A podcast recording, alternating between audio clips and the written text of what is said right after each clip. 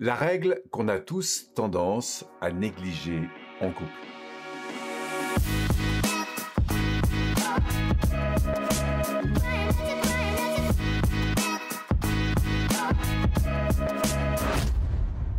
Alors, quand on parle de couple, on parle évidemment de personnes qui affectivement sont ensemble, mais ça marche aussi pour des associés, ça marche aussi pour toute personne euh, qui fonctionne avec une autre personne ou plusieurs personnes dans un contexte donné. En fait, quand on parle de couple, eh bien, on se rend compte qu'il y a une alliance qui doit se faire autour de valeurs euh, essentielles. En tout cas, c'est comme ça que ça marche, euh, un couple. Et que très souvent, avec l'habitude, eh bien, on a tendance parfois à ne plus prendre en compte avec la même écoute ces fondamentaux qui sont si importants. Or, si vous voulez que ça dure dans votre couple, quelle que soit la nature de votre couple, eh c'est très important que, au travers de cette relation, cette dimension essentielle, notamment qu'on va avoir avec l'écoute, de quoi des valeurs, eh bien, soient prises en compte. Donc, euh, très souvent, ce qui peut se passer, c'est que porté par l'habitude des choses, on ne sait plus trop pourquoi, euh, au fond, euh, on était là ensemble. Donc au départ, évidemment, c'est toujours très stimulant quand on démarre une relation.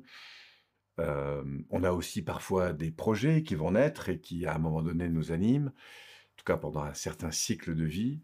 Et puis après, bah, ça se tasse un peu. Il y a un peu comme des phases d'automne qui se produisent, où là, on se laisse un peu aller, on est un peu dans la répétition des choses, on perd un peu le sens, et puis du coup l'énergie euh, a tendance un petit peu à tomber. Parfois c'est l'hiver, c'est-à-dire qu'on est carrément en désaccord, on vit de la frustration, on n'arrive pas à se comprendre, on retrouve pas de valeur ensemble, en tout cas on vit des, chacun de notre côté euh, plutôt l'envie de se séparer d'ailleurs. Et puis heureusement, on arrive parfois à retrouver de nouveaux printemps en refaisant naître euh, ensemble à la fois de nouvelles valeurs, de nouveaux projets et parfois bah voilà, on se réengage ensemble sur des choses qui nous stimulent. En tout cas, partiellement ensemble, en tout cas, c'est ça qui fait que on va redonner du sens. Donc, je pense que cette règle importante, c'est cette attention qu'on peut préserver chaque jour. Comment ça? En s'écoutant. Alors, qu'est-ce que ça veut dire que s'écouter?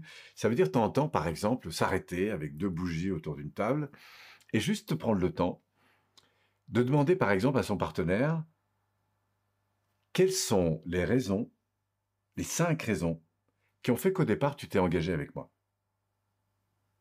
Et puis après, de partager les vôtres. Ou alors d'alterner. Vous voyez, ça, c'est un petit exercice qui est très sympa. De revenir à l'origine des choses. Tiens, pourquoi au départ, on s'est engagé ensemble? Est-ce que tu t'en souviens? Qu'est-ce qui t'a animé toi, etc. Ça, c'était le départ. Ensuite, je vous propose une deuxième tranche qui est très intéressante. C'est depuis qu'on est ensemble.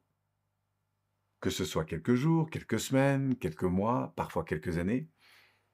Si j'avais aujourd'hui à parler de notre relation, dans ce qu'on a traversé, quels ont été les éléments que j'ai trouvés dans notre relation dont au final je suis le plus fier?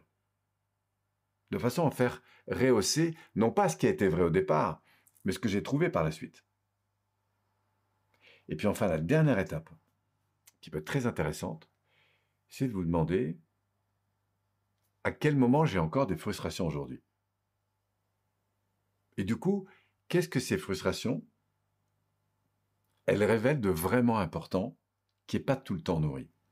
Et ça, c'est très intéressant parce que du coup, on va pouvoir se pencher sur l'avenir en se disant, tiens, et si on pouvait grandir ensemble sur la prise en compte de quelques éléments importants? Par exemple, moi, j'ai besoin, quand je rentre du boulot, d'avoir un espace tranquille.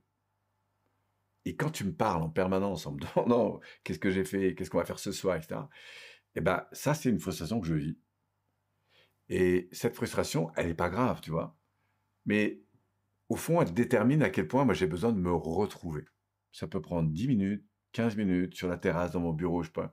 Mais ça, c'est un important.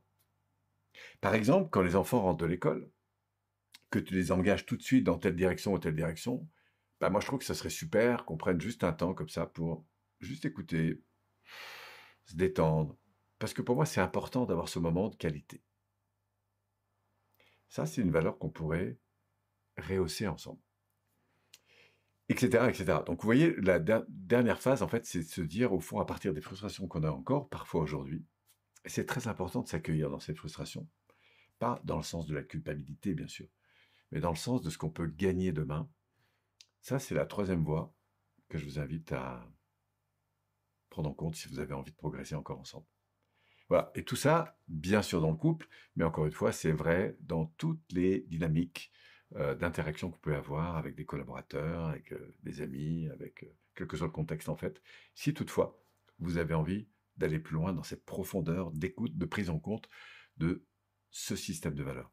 Et c'est ça qui est important parce que, quel que soit l'environnement dans lequel vous êtes, la relation dans laquelle vous êtes, le projet dans lequel vous êtes, si cet environnement, cette relation, ce projet prend en compte ce qui est important à vos yeux, bah, vous aurez envie de grandir avec cet environnement, cette personne, ce projet.